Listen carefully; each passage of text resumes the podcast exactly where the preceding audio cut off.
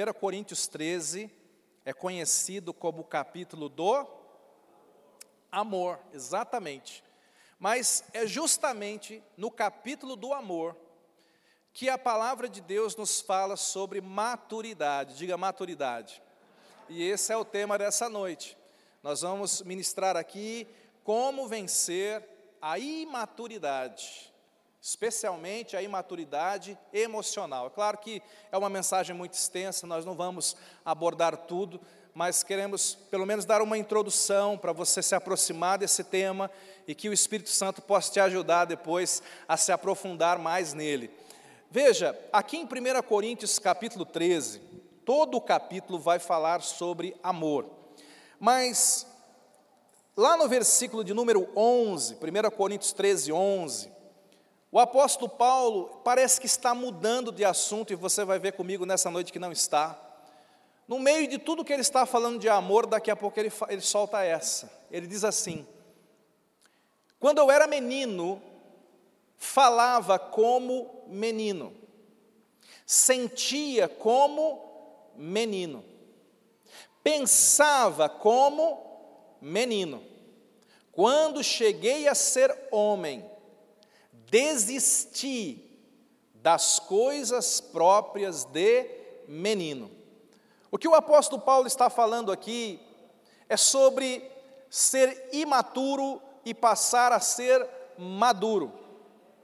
O que o apóstolo Paulo está fazendo aqui é uma denúncia contra a imaturidade de muitos irmãos, e já adiantando aqui, o apóstolo Paulo coloca esse texto de propósito no capítulo do amor, para que eu e você possamos entender que muitos de nós temos dificuldade em amar, porque simplesmente não somos maduros. Simplesmente porque nos falta maturidade. Eu já quero adiantar isso para você. Amar é um traço de maturidade e é por isso que muitos não amam. Amar é um traço de maturidade, é por isso que muitas pessoas têm dificuldade de amar, têm dificuldade de ter atitudes de amor. E o problema é porque essas pessoas ainda não amadureceram. Veja que o apóstolo Paulo, a palavra de Deus, coloca para nós aqui, que, que a, a, maturidade, ou a, melhor dizendo, a imaturidade, ela se manifesta em três áreas da minha vida. Como é que eu sei, pastor, se eu sou maduro ou não? A palavra está dizendo aqui que o meu nível de maturidade é revelado por aquilo que eu falo. Quando eu era menino, eu falava igual menino. Tem gente que você percebe o nível de maturidade pelas conversas que essa pessoa tem. Você conhece o nível de maturidade de alguém pela forma como ela age. Ele diz: quando eu era menino, eu agia como menino. Você percebe o seu próprio nível de maturidade por alguns pensamentos que você tem e que ocupam repetidamente a sua mente. Veja que a maturidade, então, ela se manifesta, ou a imaturidade, nessas três áreas. Agora, pastor, o que é maturidade? Maturidade Deixa eu, eu tentar colocar de uma forma mais simples para você. Maturidade emocional é a minha habilidade de lidar com as minhas emoções e com as pessoas ao meu redor. Maturidade emocional é a minha habilidade de lidar com as minhas emoções. Nós temos emoções, mas muitas vezes nós não sabemos lidar com elas. Muitas vezes nós nós não temos trava na língua. Nós muitas vezes nos exasperamos, exageramos, nós expressamos as nossas emoções de forma errada, no lugar errado, com a intensidade errada. E isso é imaturidade. A, minha, a nossa maturidade emocional, ela é revelada pela qualidade dos meus relacionamentos, como é que eu me relaciono com as pessoas. E a maturidade espiritual, diga espiritual, é a minha habilidade de se relacionar com o Senhor. Eu também com Deus e com a Sua palavra, eu posso ser maduro ou imaturo também. Nós também temos que crescer nessa área. Tem muitas pessoas, eu lembro de um novo convertido, que ele, ele chegou para mim numa célula e falou assim: É, eu arrumei um emprego, graças a Deus, arrumei um emprego, foi testemunhar. Eu falei: Que benção. Ele falou: é, Mas também a oração que eu fiz, né, pastor? Qual oração? Eu falei: Deus, se o senhor me der emprego, eu me desvio. E aí Deus me deu o emprego. E aquilo ficou na minha mente, eu fiquei pensando naquilo, né? Até que ponto Deus levou em consideração aquela ameaça? Porque se ele se desviasse, Deus não iria para o inferno. Vocês entendem? Quem queria para o inferno nessa história? Não é? Mas sabe o que, que Deus começou a falar comigo? Deus falou, filho, às vezes sua, sua, suas filhas querem, elas precisam almoçar, mas antes do almoço elas pedem um danoninho. Tem dia, é claro, que você, você vai ensiná-las que tudo tem sua hora, mas não tem dia que você fala assim, ah, eu vou dar um danoninho hoje. Está entendendo? Muitas vezes nós, você sendo imaturo, você vai ter algumas atitudes imaturas para com Deus. E no primeiro momento, sabe que Deus ele tem muita paciência conosco, porque Deus nos ama, irmãos, amém? Deus nos ama, Deus sorri. Né, o irmão chega e fala assim: Deus, se o senhor não me der esse emprego, eu me desvio. Deus dá uma risadinha e fala: Meu filhinho lindo, tome esse empreguinho na boquinha. Mas sabe, quando o tempo passa, Deus espera que a gente amadureça. Quando as minhas filhas eram muito pequenininhas, elas dependiam dos pais para preparar a comidinha e colocar na boquinha, fazer aviãozinho, não é? Mas quando a minha filha tiver 40 anos, eu não vou estar fazendo aviãozinho na boca dela, porque eu espero que ela tenha crescido, amém, irmãos? Aquela história daquela mãe que estava de manhã lá no quarto do filhinho, filhinho, levanta, tem culto, nós temos que ir para a igreja. Ah, mãe, eu não quero levantar, mãe, filhinho, mas tem culto. Você não pode chegar atrasado, filhinho. Ah, deixa eu dormir só mais um pouquinho. Mas, filhinho, você já tem 40 anos. Ah, mãe, só um pouquinho. Você é o pastor da igreja, filhinho. Qual que é o problema nessa história? Por que, que todo mundo riu? Eu vou te falar porque todo mundo riu. Porque se o filhinho tivesse quatro anos, você vai falar, beleza. Mas se eu coloco o filhinho com 40 na história, você fala, não, tem coisa errada, não encaixa. Existem coisas que pelo, pela sua idade, as pessoas vão esperar uma atitude diferente. A sua idade natural. E se você está algum tempo na igreja, pelo seu tempo de conversão, também se espera atitudes diferentes. O apóstolo Paulo escrevendo para, provavelmente, né? O autor de Hebreus escrevendo para aquela carta, ele fala assim: vocês, pelo tempo decorrido, já deveriam ser mestres, mas ainda necessitam que vos ensine as primeiras coisas, os fundamentos, as coisas básicas. Qual que é o problema ali daquela carta do autor de Hebreus que ele estava detectando? Ele está falando, vocês já têm 40 anos, eu não posso estar acordando vocês de manhã. Vocês já têm que ter a responsabilidade de, de, de se levantar, de assumir determinadas posturas. Os irmãos estão entendendo? Por que, que eu estou dizendo isso para você? Primeiro, primeiro princípio importante para você guardar. É preciso primeiro amadurecer para depois conquistar. Quem não amadurece não conquista. Quem não amadurece não frutifica na vida, quem não amadurece não produz. No reino animal, os animais têm que crescer até a maturidade para dar cria. No reino vegetal, as, as plantas elas têm que crescer para poder dar suas flores, seus frutos. Na vida natural é assim. Nas coisas espirituais também, você vai ter que crescer e amadurecer, primeiro, para que as coisas comecem a fluir na sua vida. Crianças não vão para a guerra, crianças não assumem responsabilidades. Talvez você esteja orando e você esteja dizendo: Deus, eu quero mais na minha vida, Deus, eu quero viver coisas maiores, mas preste atenção: Deus nunca está preparando a bênção para você, Deus sempre está nos preparando para a bênção. As bênçãos de Deus já estão prontas, as bênçãos de Deus já estão nos esperando no nosso futuro, no tempo certo. O grande problema de Deus conosco para nos abençoar é que preste atenção, a bênção de Deus antes do tempo, antes da hora, se torna maldição. Aquele jovem que chega para o pai e fala: Me dá a minha herança. E ele força a barra e ele quer antes da hora, aquele jovem não estava pronto, aquele jovem não era maduro o suficiente. Ele pega aquela herança, ele viaja, ele, ele gasta tudo, daqui a pouco ele está na miséria. Por quê? Porque aquela bênção chegou antes da hora. Você tem que entender que as coisas que Deus tem para você precisam chegar na hora certa. E a hora certa de Deus não depende de um calendário nem de um relógio. A hora certa de Deus depende do nosso tempo de maturidade. Deus precisa que a gente amadureça, irmãos, para que, que Ele possa entregar mais e mais coisas para a gente. Sabe por que, que muitos casamentos vão mal? Porque a Bíblia diz assim: deixará, pois, o homem, seu pai e sua mãe, e, os, e se unirá a uma mulher. A Bíblia não fala assim: deixará, pois, o menino, é deixará, pois, o homem. Não diz assim: deixará o menino, seu pai e sua mãe, e se unirá a outra menina.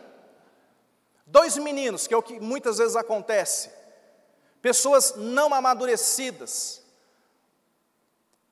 não sabem, não, não têm responsabilidades, não sabem lidar com situações.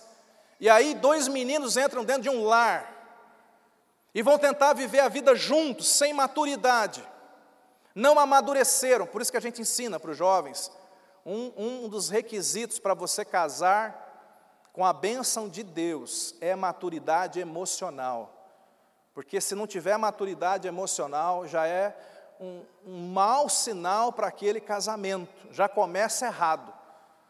Já começa errado. E nós temos um problema muito sério, queridos. A nossa geração é uma geração extremamente imatura. Existem estudos que estão dizendo que o QI dessa geração agora já é menor do que o QI da, da, da outra geração. O povo está emburrecendo. O povo está emburrecendo. Existem estudos que comprovam que essa geração que está chegando agora tem muito mais dificuldade de lidar com as coisas, com decepções, com emoções, do que a outra geração, e você sabe do que eu estou falando.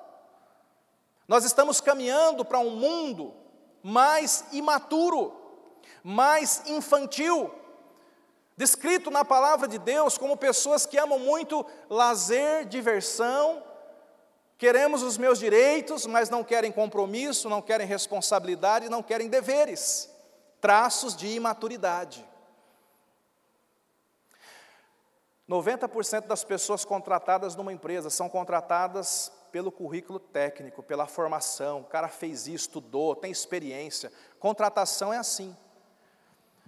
Quase que 100% das demissões são feitas com base na imaturidade emocional das pessoas.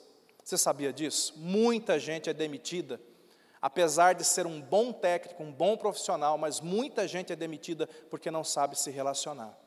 Ah, não, pastor, você está enganado, eu fui demitido porque teve um corte na empresa, o facão passou. Então, deixa eu te contar uma coisa que só os chefes sabem disso. Todo chefe tem uma lista com quem vai primeiro se tiver facão na empresa. E dentro dessa lista, lá no topo, número um, é aquela pessoa mala, sem alça na chuva, de papelão. Aquela pessoa que não sabe se relacionar com ninguém, aquela pessoa que não consegue se relacionar com os outros, aquela pessoa que não tem maturidade emocional para lidar com as suas próprias emoções e para lidar com as outras pessoas. Essa aí está tá na pontinha.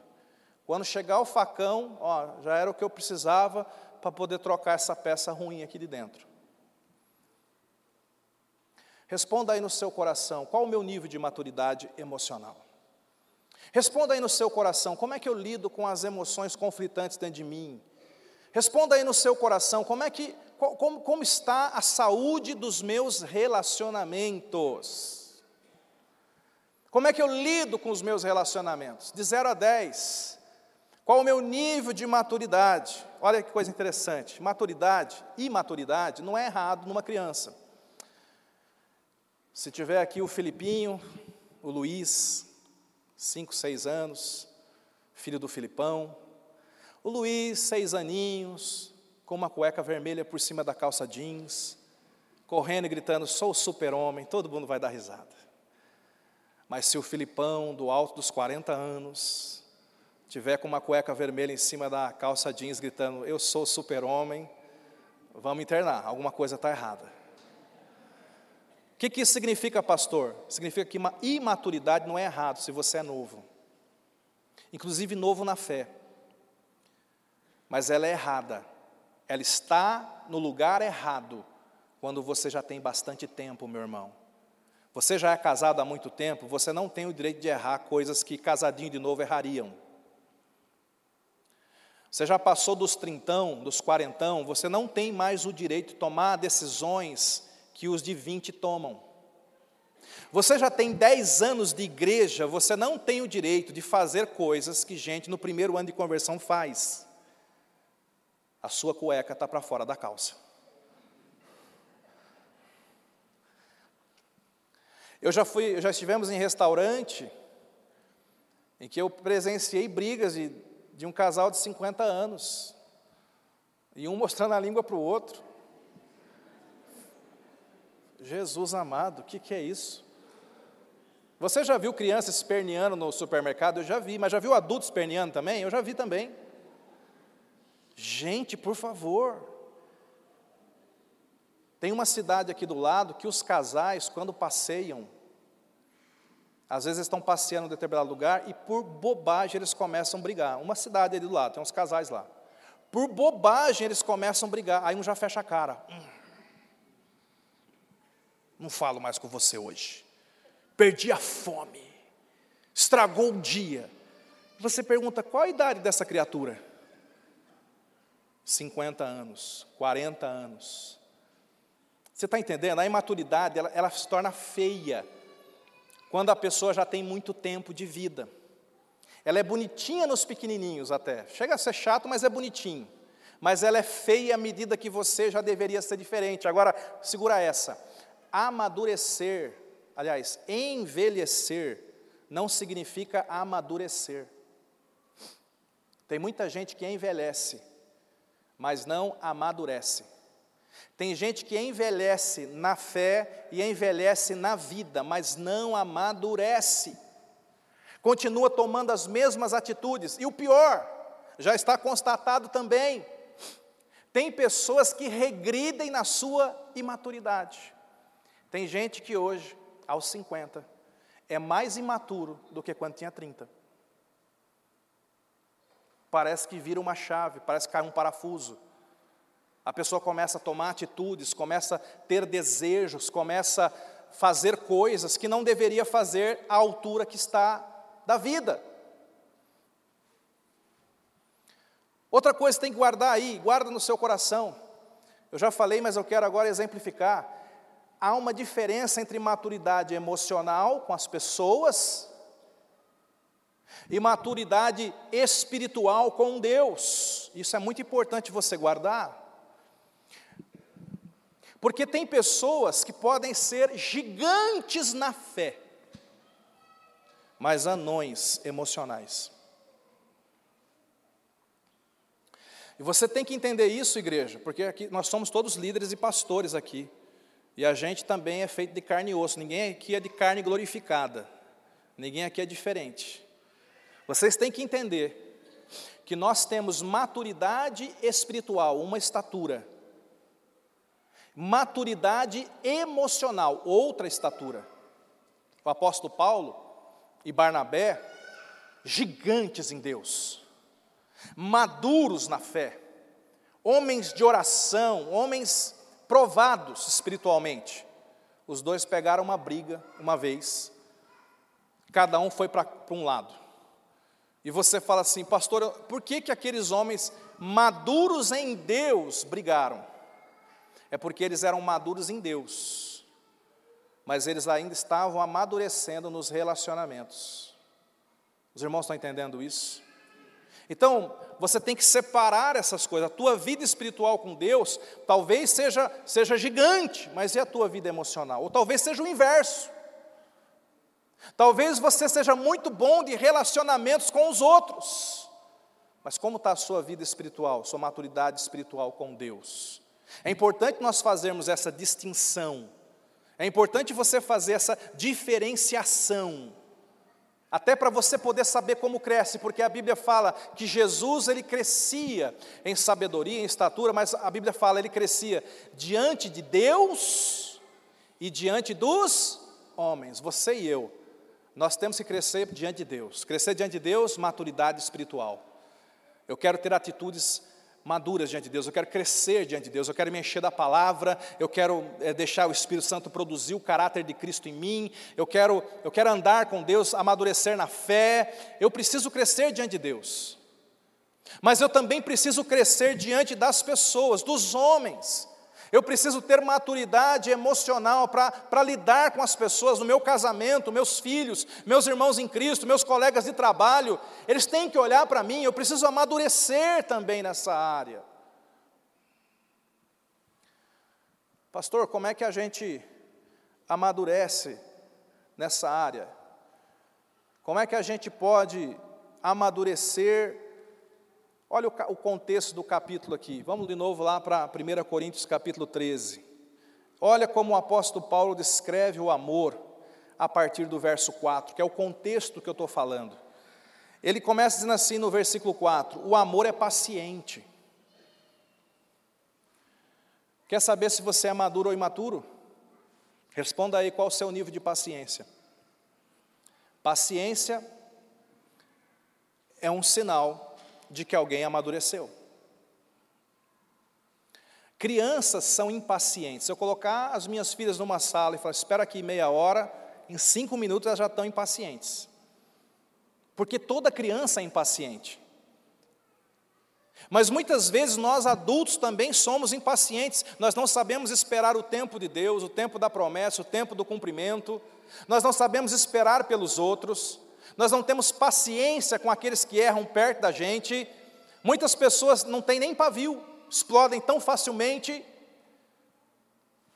Sua paciência revela o seu nível de maturidade. Olha como tudo tem a ver. O amor é paciente, o amor é benigno.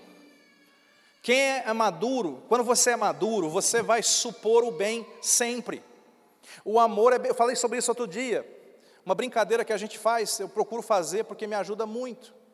Quando você vê uma situação confusa, você sempre tem duas escolhas: você pode supor o mal ou você pode supor o bem. Ah, o Douglas passou por mim aqui, nem me cumprimentou. Nesse momento do acontecido, eu posso supor o mal. Se eu, se eu for maligno, se eu for imaturo, o que, que o imaturo vai fazer? Hum, o Douglas é um arrogante. O Douglas deve estar com algum problema comigo. Eu vou começar a supor o mal. O Douglas me fez uma desfeita. O Douglas sabia que eu estava no corredor e ele não falou comigo. Eu vou supor o mal. Mas, se eu amadureci, então eu vou supor o bem. O Douglas deve estar tão distraído, tadinho.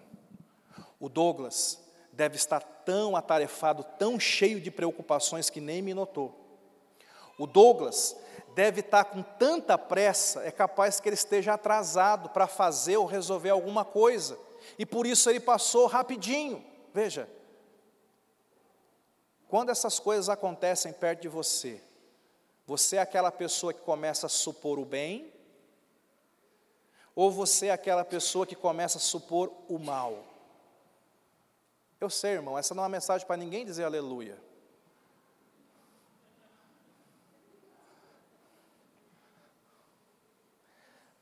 Isso vai revelar o meu nível de maturidade. Só que o apóstolo Paulo está falando sobre amor aqui. O amor é benigno, o amor não arde em ciúmes. Quando você se torna maduro, você aprende a segurar as coisas com a mão aberta. Você não tem ciúmes de nada. Essa frase não é minha, é da Corey Ten Boom. Ela diz assim: o amor segura as coisas com a mão aberta. Você não tem que ter ciúmes. Você amadureceu. O amor não se ufana, não se acha, não, não se ensoberbece, ele não se sente melhor do que os outros. A gente tem uma frase, brincadeira, que é assim: quem, quem se acha, se perde. Né? Quem fica se achando, na verdade, está se perdendo. O amor, ele, ele não se ensoberbece. Todo maduro é humilde. Humildade é um traço de maturidade. Se você for humilde, ou o teu nível de humildade vai revelar o teu nível de maturidade. Olha o versículo seguinte, verso 5. O amor, gosto dessa aqui. O amor não se conduz inconvenientemente. Aquele casal mostrando a língua um para o outro, no, no restaurante. O amor não é inconveniente, o amor não faz birrinha, o amor não faz greve de fome. O amor não faz cara feia. O maduro, ele não se porta inconvenientemente, isso é coisa de imaturos. Crianças são assim. Crianças se portam inconvenientemente, está no lugar delas. Mas adultos não, irmãos. Para os adultos se espera uma coisa diferente. Amém, queridos? Não, pastor, mas acontece que eu não levo desaforo para casa. Então eu rodo a baiana, eu, eu desço da cruz. Tem cada uma aí, né? O amor não se porta desse jeito, não, querido. O amor não. O amor é contido. Porque o amor é prova de maturidade. A Bíblia fala assim que o amor não procura os seus próprios interesses. Como que eu sei que eu estou amadurecendo? Minhas filhas, à medida que elas forem crescendo, as crianças, à medida que elas forem crescendo, elas vão parando de pensar nelas mesmas e começam a pensar nos outros. Criança só pensa nela. Pai, a minha comida, a minha hora de brincar, a minha hora de. Pai, eu quero aquilo, andar com a Helena no shopping é um pesadelo. Pai, eu quero aquilo, eu quero aquilo, compra aquilo, compra aquilo lá. Claro, né? Houve mais não do que não sei o quê. Mas ela só pensa nela. Eu não saí ainda com a Helena, com a Ana Laura, para, pai, compra aquilo para o senhor. Já viu criança fazendo isso? Nunca. Até agora não passei por essa benção ainda só para elas. Porque toda criança é egoísta. Todo imaturo é egoísta. É meu direito, é o que eu quero, é para mim, não sei o quê, está dando certo, né? Se você está amadurecendo, você começa a pensar nos outros. Amém, queridos? Guarda essa frase, guarda essa frase. Maturidade não é fazer o que você prefere, maturidade é fazer o que você precisa. Crianças só fazem o que preferem. Maduros fazem o que precisam. Tem, eu preciso levantar às 5 da manhã. Eu sou maduro o suficiente para levantar. Os imaturos não. É por isso que o ministério só pode ser levado à frente por gente madura, porque vai ter compromisso. Ah, pastor, mas aquele irmão que quer entrar no ministério tem 50 anos, mas eu disse para você, envelhecer não é amadurecer. Você conhece a maturidade de uma pessoa, de uma pessoa colocando ela numa escala ministerial. Coloca na escala que você vai ver se ela é madura ou não. Porque se ela sustentar o compromisso, maturidade. Claro, irmãos, tem situações, a gente sabe, acontece coisas fora do normal, mas via de regra é assim. Maduros sustentam compromisso. Versículo 5 ainda. Não se porta inconvenientemente, não procura os seus próprios interesses, não se exaspera. Pastor, o que é se exasperar? É aquela pessoa exagerada em tudo. Tudo tem que ser dosado, gente. Toma cuidado com isso. Maturidade é equilíbrio. Maturidade é até remédio em dose muito grande pode matar. Então tem gente que ele se exaspera, ele não tem limites, ele não tem domínio próprio. Todo imaturo não tem domínio próprio. Domínio próprio é uma característica de gente madura. Você tem domínio próprio? O amor não se ressente do mal. Pastor, o que é se ressentir? É sentir de novo. O que é isso? O Paulo Henrique falou uma coisa para mim um dia, me machucou, mas fazem, Paulo, eu lembro, viu? Fazem 13 anos que você falou aquilo para mim. Toda vez que eu lembro, dói de novo. Isso é ressentir. É sentir de novo. O amor não se ressente, sabe por quê? Porque o amor perdoa. O amor supera, o amor esquece. Isso é coisa de gente madura. Vai respondendo aí para você. Qual o seu nível de maturidade? Sou maduro ou sou imaturo? Né? Qual o seu nível de maturidade? Pastor, como é que eu venço tudo isso? Vamos, vamos caminhar para o final da mensagem. Como é que eu posso vencer isso? Como é que eu posso amadurecer? Pastor, existe uma fórmula para amadurecer? Primeiro você tem que entender então que o tempo não é a fórmula. Porque tem gente que vai passar o tempo na igreja e não vai amadurecer. Tem gente que vai passar o tempo na vida e não vai amadurecer. Tem gente que vai passar o tempo no casamento e não vai amadurecer, vai continuar agindo como menino, como criança. Então, o tempo não é a fórmula que leva alguém a amadurecer. Se eu não vou amadurecer pelo tempo, então como que eu vou amadurecer? O apóstolo Paulo explica aqui em 1 Coríntios capítulo 13, no verso 11 que nós lemos, ele diz assim: Quando eu era menino, falava como menino, sentia como menino, pensava como menino. Quando cheguei a ser homem, o que, que ele fez? Ele tomou uma decisão. E eu quero que você guarde essa chave nessa noite e leve essa chave para sua casa. Maturidade é uma decisão que eu tomo. Eu decido desistir de coisas imaturas da minha vida. Eu decido desistir de determinados pensamentos. Eu decido desistir de determinados discursos. Eu decido desistir de determinadas atitudes. É uma decisão. Significa que maturidade não é automático. Eu tenho que trabalhar por ela. Eu tenho que trabalhar por isso. Eu decido ser diferente. Eu decido assumir compromissos. Eu decido ter domínio próprio, eu decido em Deus mudar o meu caminho. Eu tenho que desistir de algumas coisas. O apóstolo Paulo continua e ele ainda fala, versículo seguinte: Porque agora vemos como em espelho, obscurantemente, então veremos face a face. Agora conheço em parte, então conhecerei como também sou conhecido. Eu gosto desse texto, porque ele fala: agora vemos como espelho. Ele está dizendo, irmãos, eu estou mostrando para vocês aqui como é a vida do maduro. Eu estou dando para vocês aqui uma fotografia de alguém que ama de verdade.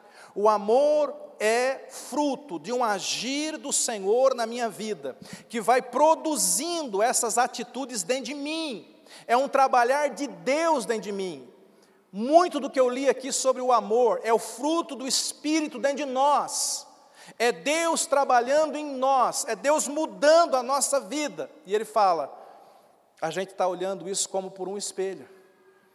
Tiago, capítulo 1, eu acho que verso 22, Tiago, capítulo 1, verso 22, em diante, diz assim: Tornai-vos, pois, praticantes da palavra e não somente ouvintes, enganando-vos a vós mesmos. Porque se alguém é ouvinte da palavra e não praticante, assemelha-se ao homem que contempla num espelho o seu rosto natural. Pois a si mesmo se contempla e se retira, e para logo se esquece de como era a sua aparência. Olha para cá, Tiago está dizendo que a palavra de Deus é como um espelho, irmão. Um espelho. E quando você não recebeu Jesus e você olha para esse espelho, o que acontece com quem não tem Jesus no coração e começa a ler a Bíblia? Vai ficar deprimido. Porque a Bíblia é um espelho que vai mostrar exatamente quem nós somos sem Cristo, se nós não tivermos Cristo. A Bíblia confronta, tem gente que não consegue ouvir a palavra de Deus. Sabe por que, que não consegue? Porque a Bíblia confronta, qualquer versículo confronta. É um espelho que mostra o tamanho da queda e da devassidão no coração daquela pessoa. Mas quando você recebe Jesus e se torna uma nova criatura, a coisa muda. Porque quando você vai para a Bíblia, a Bíblia é o espelho que reflete a glória do Senhor na sua vida. A Bíblia, ela vai mostrar para você quem você é em Cristo.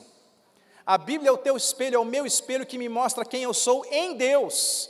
A Bíblia diz: Eu sou mais do que vencedor. A Bíblia diz: Maior é aquele que está em você. A Bíblia diz: Digo fraco, eu sou forte. Querido, você tem que ler a Bíblia para descobrir quem você é. Você tem que ver qual é a sua nova imagem em Cristo Jesus. E a palavra de Deus está dizendo aqui que eu preciso aprender a ler a Bíblia e eu não posso esquecer do que o Espírito está me dizendo. Você tem que saber que você é nova criatura em Cristo Jesus. O amor de Deus não vai ser derramado sobre você. A Bíblia diz, Romanos 5,5, que o amor de Deus já foi derramado sobre nós. Já foi. Você está repleto do amor de Deus. Como é que eu amadureço, pastor? Você amadurece olhando para a palavra de Deus e tomando posse daquilo que ela diz para você, de quem você é. Você começa a ler a Bíblia e a Bíblia começa a dizer para você: você é paciente, você é paciente, você é paciente. E aí você começa a crer: eu sou paciente. Você começa a se apropriar pela fé: eu sou paciente, eu sou paciente. Diga: eu sou paciente. Diga: eu sou paciente. Diga mais uma vez: eu sou paciente. Pastor, até quantas vezes você vai mandar eu dizer eu sou paciente? Pois é, irmão. Por isso que eu estou mandando dizer. Diga eu sou paciente. Está entendendo? Você vai tomando posse, você vai confessando. E vai chegar momentos que você vai ser provado, você vai ser testado. Mas se você estiver cheio da palavra de Deus, entendendo quem você é em Deus, então você vai agir de uma forma diferente, porque você viu o espelho da palavra de Deus. A palavra de Deus diz que assim como Jesus é, somos nós nesse mundo. A palavra de Deus diz que o Senhor Jesus habita dentro de nós. Pastor, eu não sei de onde eu vou tirar força para ser maduro. O maduro dos maduros habita dentro de você.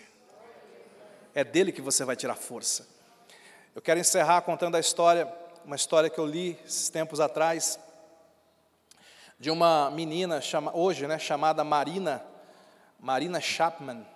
Ela era uma menina que morava numa aldeia na Colômbia tinha quatro, quatro para cinco anos de idade, e, e um dia ela foi sequestrada, alguém que eu acho que queria até abusá-la, e, e levou ela para dentro de uma floresta, mas no meio daquele sequestro, ela conseguiu se libertar e sair correndo, e parece que como as pessoas estavam sendo perseguidas, foram para outro caminho, e essa menina se encontrou dentro de uma selva, sozinha, entre quatro e cinco anos de idade. Essa história se tornou muito conhecida porque essa menina foi criada por um bando de macacos. É a Tarzan versão feminina. História real. Ela ficou 10 anos na selva sendo alimentada por um bando de macaco prego. Ela cresceu na selva. Ela perdeu a capacidade de falar. Ela começou a adotar trejeitos dos macacos. Ela começou a viver como um animal, perdeu as roupas. E, e dez anos depois, quando ela estava mais ou menos com 15 anos, é que ela foi encontrada. E por que, que ela foi encontrada? Porque um dia, andando, fazendo macaquices dentro da selva, ela vê uma coisa brilhante. Quando ela pega aquele negócio, é um espelho. E quando ela começou a olhar a imagem dela, ela começou a se comparar com, os, com a família de macacos que ela tinha. E algo dentro dela falou: Você não é isso aí. Você não é isso aí. Então, foi quando ela teve o desejo de sair daquele território, daquela, daquele, daquele lugar da selva e procurar algo diferente. E ela acabou topando com a civilização. Ela ainda sofreu muito, tem um livro escrito sobre isso, A Garota Sem Nome, depois você pode ler esse livro. Ela, ela ainda sofre algumas situações, mas por fim, ela é adotada por uma família, ela ganha esse nome, ela muda a sua vida, ela aprende de novo a ser gente e ela se casa, ela hoje é avó. Mas o que me chamou a atenção nessa história foi o dia em que ela se encontrou com aquele espelho. Porque muitos de nós nascemos nesse mundo perdido, caído, doente, adoecido. Para muitos de nós é normal brigar, ser infantil, Está na moda destruir casamento. Está na moda jogar uma história por um momento. Está na moda frequentar a igreja para se divertir. Será que o culto foi bom para mim? Culto não tem que ser para você, é para Deus. Você pode viver uma vida nessas macaquices, mas bendito o momento em que você encontra o espelho que Deus jogou na nossa selva e aí, quando você começa a abrir esse espelho, você vê a imagem de Cristo. E Ele está dizendo para você: você é da minha família celestial. Você não é da terra, você é do céu. Você é criado em Cristo Jesus para boas obras. Você é uma nova criatura em Cristo Jesus, as coisas velhas já passaram e eis que tudo se fez novo.